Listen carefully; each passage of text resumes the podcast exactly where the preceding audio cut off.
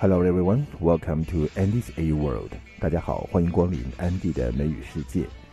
漫谈美剧《老友记》第一季的第十一集《The One with Mrs. Bean》。Mrs. Bean 呢，就是 Chandler 的妈妈。那她是一个情色小说的作家，她的到来也给 Chandler 带来了很多的尴尬，给朋友们带来了很多的乐趣。我们首先听到的第一个对话是他上了一个访谈节目，就是那个 Jay Leno，真的有这个节目啊，在美国非常有名的，就是那个大下巴 Jay Leno 的脱口秀。他说呢，他自己非常喜欢吃宫保鸡丁，非常想吃宫保鸡丁。I just get this craving for Kung Pao chicken. Get craving for 也可以说 get cravings for，也可以说 have cravings for，都表示对什么东西极度的渴望。I have cravings for ice cream。我真的是很想吃冰激凌。另外呢，他也说了一道中国的名菜，就是空泡 chicken。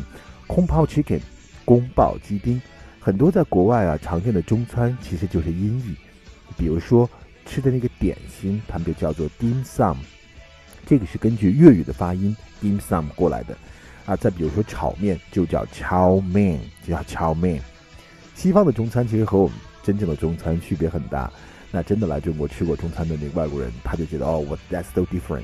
What we had back home is not Chinese food.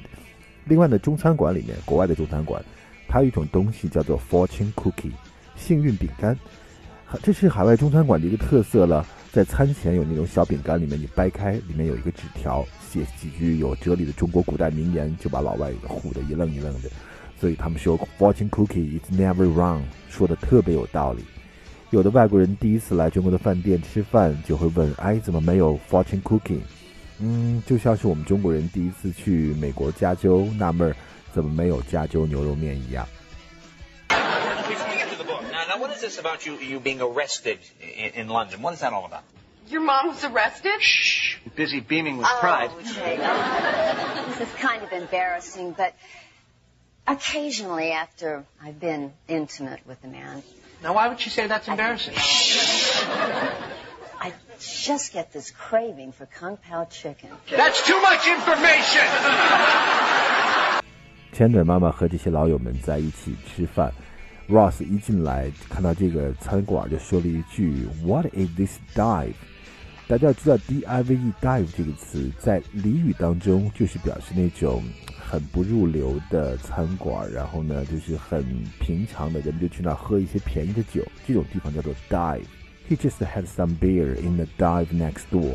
Dive 那种小酒馆，比较差一点的小酒馆。呃，Chandler 妈妈问 Chandler 看了自己的节目感想如何？那 Chandler 说：“你可以 out of shell。out of shell 的意思从壳里出来，意思说。”变得活泼一些，变得外向一些。当然，Chandler 这里是用了一个 irony，是一个反语。他觉得他妈妈已经在节目下面够开放了。他说：“你本来可以再开放一点的。” So it's an irony. Out of the shell，从壳子里出来，表示呢再活泼一些，再开放一些。那 Rachel 和 Polo 迟到了。Rachel 说：“We lost track of time. Lost track of 有两层含义，一个表示 forget something。” John lost the track of the money he spent. John 都忘了他花了多少钱了。另外呢，lost track of 还可以表示呢，unable to find, misplace，找不到了，把什么东西放错了。Lost track of time，忘记了时间。I am famished. What do I want? Please God, don't let it be Kung Pao chicken. What did you think? Well, I think you need to come out of your shell. Just. what is this dive? Only you could have picked this place. Oh, come on, shut up. It's fun. Give me a hug. well, I think we're ready for some tequila. I know I am. Let's do a shot. Get yeah. me. I'm in. Here you go, Ross. Uh, I'm not really a shot drinking kind of guy. Sorry, sorry we're late. We uh, kind of just, you know, lost track of time. But a man can change. 那我们知道了，Ross 无意中亲吻了 Chandler 的妈妈，然后呢，他很后悔，他跟 Joey 说：“I'm a scum, I'm a scum, I'm a scum。” scum 的本意是这个浮渣、浮油，在你池塘上面飘的那一层脏东西，糟粕。这个也经常用来指人，我们可以翻译成人渣。You are scum，你真是一个人渣。 Okay, I'm scum. I'm scum. Ross, how could you let this I happen? don't know. guy- I, well, it's not like she's a regular mom, you know. She's she's sexy. She's You don't think my mom's sexy? well, not in the same way. Hey, I'll have you know that Gloria Tribbiani was a handsome woman in her day, all right? You think it's easy giving birth to seven children? Okay, I think we're getting into a weird area. 下一个对话是 Ross 在跟 Joey 解释，他说 Chandler 妈妈是非常的 sexy，那 Joey 就不服气了，他说啊，怎么你认为他的妈妈 sexy，难道我的妈妈就不够 sexy 吗？Now here's a picture of my mother and father on their wedding day. Now you tell me she's not a knockout. 他很不服气，拿出爸爸妈妈的结婚照，说你看看我妈妈年轻的时候，你敢说她不是一个 knockout 吗 ？knockout 这是一个俚语。它指的就是引人轰动、引人注目的啊这样的人或事物，同时呢，也可以表示绝代佳人。She's a knockout. She's so beautiful. She's so pretty. Knockout.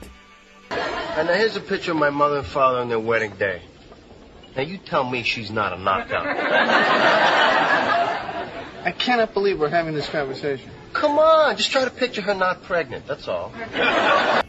Okay, next conversation. Phoebe and Monica have been taking care of this man in coma. Now he's awake. Phoebe 和 Monica 一直在争夺的去照顾这一个昏迷中的男人，他现在终于醒了。问他感觉怎么样，他说有一点点的 woozy，w o o z y，woozy 的意思就是头昏的、糊里糊涂的。I'm feeling a little woozy here，我感觉到有点头晕，woozy。 You're awake. Look at you. How do you, how do you feel? Uh, a little woozy, but basically okay. Gosh, you, you look good. I feel good. Who are you? Oh, sorry. I'm, I'm Phoebe Buffay. I'm Monica Geller. I've been taking care of you. But we both have. So the etch a sketches from you guys? Well, actually, it's just from me. Yeah, I got you the foot massager. You know who shaved you? That was me. I read to you. I sang. Ha. Well, thanks. Oh, My pleasure. you're welcome. OK，next、conversation。Joey 从门镜里面观察外面 Chandler 和妈妈对话的情况。那 Ross 一个劲儿的问，一个劲儿的问，到底发生了什么事？Joey 说：“I've been standing here spelling it out for you。Spell out 不仅可以当这个把什么东西拼出来，spell 啊拼字，它也可以表示呢向谁说明，explain something to somebody。 Be assertive and spell out exactly how you feel。你要自信一点，把你的感受讲清楚，spell out exactly how you feel。 So what's going on now? I don't know. I've been standing here spelling it out for you. I don't hear anything. Oh, wait, wait, wait. What do you see? Well, it's hard to tell. They're so tiny and upside down. Wait, wait, wait. They're walking away. They're walking away. No, no, they're not. They're coming right at us. Run, run! OK，last、conversation，最后一个对话，Ross 和 Chandler 终于重归于好。那 Chandler 也是借着这个 Ross 和妈妈亲吻的这个事情，把他对妈妈的感受说了出来。所以说，Chandler 觉得最后也不是一件坏事。那 Ross 就高兴了，所以说，那么 kiss your mother is not a bad thing，哈。那我和你妈妈接吻这个事情也不是坏事了。然后他忽然意识到自己这个话说的错了，他说：“We don't have to go down that road，我们不要再重蹈覆辙了。Go down that road，表示决定以某种方式做某事或做特定的事情。Go down that road，Go down that，We won't go down that road again。